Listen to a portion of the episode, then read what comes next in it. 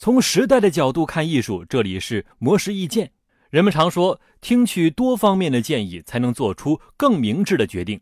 但是，如何才能确定别人提出的建议是可信的？对此，全世界效率最高的软件公司之一 Thirty Seven Signals 的联合创始人贾森·弗莱德就分享了自己选择建议的五个步骤。第一步，看提建议的对象是否有过与自己类似的情况或经验。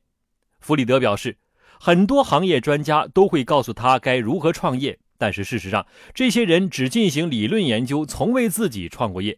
第二步，如果提建议的对象有过相似事情经验，弗里德会问对方从什么时候开始做的，现在是否仍然在做，因为他相信经验是有期限的。比如，一个打算创业的人不应该向已经创业多年的人寻求建议。因为多年前的经验未必能适应当下的环境。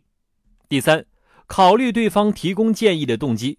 弗里德说，如果一个人提出建议是为了给予指导，且没有售卖企图，那么他所提出的建议可以纳入考虑范围。第四步，看看对方给出建议的频率有多高。弗里德认为，即使是专业的人员，如果他在不同领域都能给出建议，那就要对这些建议持保留态度。因为擅长一件事本已属不易，更不必说几十件事。第五，在听取建议的过程中，也要考虑到内容与自身需求的相关性，以及可应用的情景。弗里德认为，其实大多数人并不知道自己到底是如何成功的，他们只是描述自己的经历，并鼓励你照此执行。总而言之，在他人提供建议时，需要知道对方是否有相关的经验。